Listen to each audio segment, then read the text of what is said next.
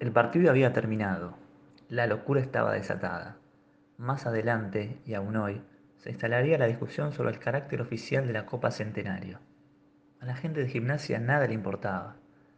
Es que a decir verdad, no existen sentimientos oficiales, amateurs o amistosos.